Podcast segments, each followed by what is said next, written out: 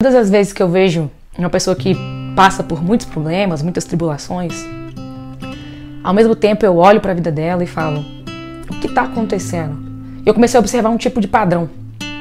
A maioria das pessoas que passa por problemas, passam por dificuldades e desafios, são aquelas pessoas que desejam ser muito melhores. Aquelas pessoas que sonham alto, aquelas pessoas que querem fazer um bem, querem fazer diferença no mundo.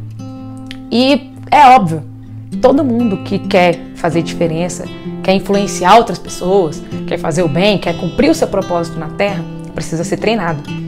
E muita gente é treinado pelo amor, mas 90% das pessoas só aprendem pela dor, infelizmente. E aí Deus está sabendo disso e ele olha e fala: Filho, olha, se não aprender, papai vai ter que ensinar de um jeito difícil. É igual uma criança. Menino, não mexe aí não. Aí o menino mexe. Ei, mexe não. Ei, rapaz, não mexe. Ei, aí daqui a pouco tá lá, vai, menino, não mexe. E aí é quando realmente a pessoa começa a prestar atenção e falar assim: é, agora eu aprendi. Aí eu tenho certeza que aquele menino não toca mais lá, assim como é na nossa vida. Não existe outra maneira, não existe forma de você chegar a lugares altos se você não se transformar por dentro primeiro.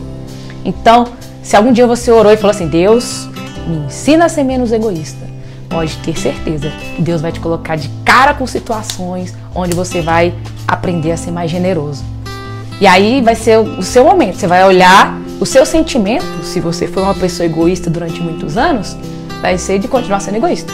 Mas se você orou por aquilo, se você quer transformar aquilo, racionalmente você tem que falar assim: eu vou vencer essa minha vontade de ser egoísta praticando a generosidade. Ah, eu sou uma pessoa mentirosa. Quando te a vontade louca de mentir, você vai falar assim: agora eu vou falar a verdade mesmo sem, sem vontade. Que aí você orou, Deus está te ajudando no mundo espiritual e você está lidando com as suas emoções e com a sua própria vontade, batalhando aquela sua característica, aquele seu defeito que você reconheceu que tinha. Só assim você realmente vai conseguir trazer transformação para sua vida e vai se tornar uma pessoa mil vezes melhor. Então, se você tem orado por isso, se você tem buscado se tornar uma pessoa melhor, não reclame dos problemas que a vida está te dando, porque é somente Deus forjando seu caráter. E aí é hora de você testar quem você é, fraco ou forte. É hora de você mostrar que você realmente está preparado para uma vida extraordinária ou se você quer estar numa vida comum. Porque o forte vai olhar para o problema e vai falar assim: o que, que eu vou aprender com isso? O fraco vai olhar e falar assim: eu quero morrer, eu quero matar todo mundo, eu quero que todo mundo vai se lascar, eu vou me tornar uma pessoa ruim e, no seu, e vai ficar doido. E aí você tem duas escolhas. Uma vai te levar para um destino e outra vai levar para outro. Só que ninguém pode fazer isso por você. A decisão é muito pessoal e aí depende de você se vai estar de olho lá no propósito, se vai estar de olho lá no futuro ou se você vai estar de olho na circunstância e deixando que aquilo tudo domine a sua mente e o seu coração. Mas uma coisa é certa: Deus não dá batalhas pequenas para soldados pequenos.